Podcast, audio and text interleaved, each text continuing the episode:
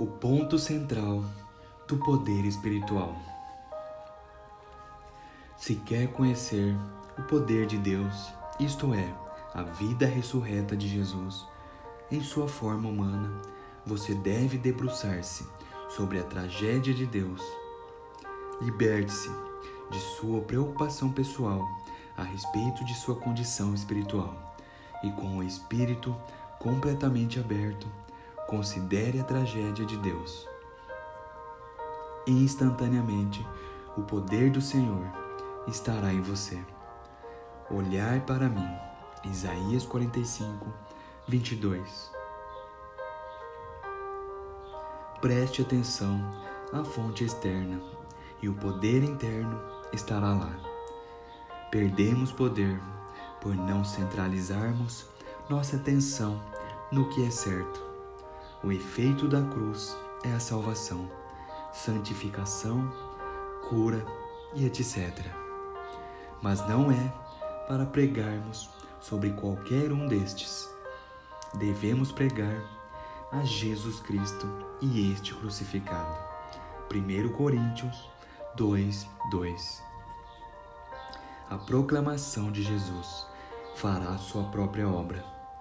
Em sua pregação, concentre-se em Deus, e o mesmo se seus ouvintes parecerem não prestar atenção, eles nunca mais serão os mesmos.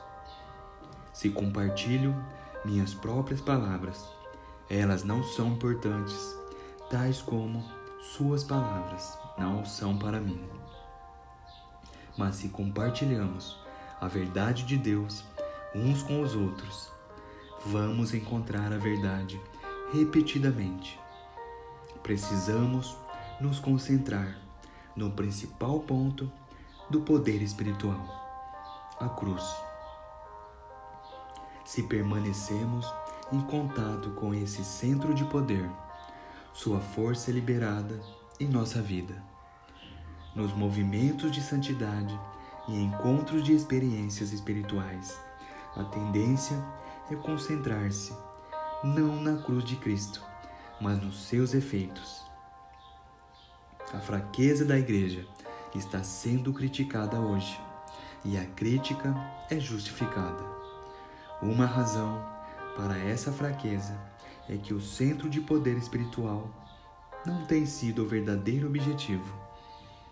Não temos nos debruçado o suficiente sobre a tragédia do Calvário ou sobre o significado da redenção.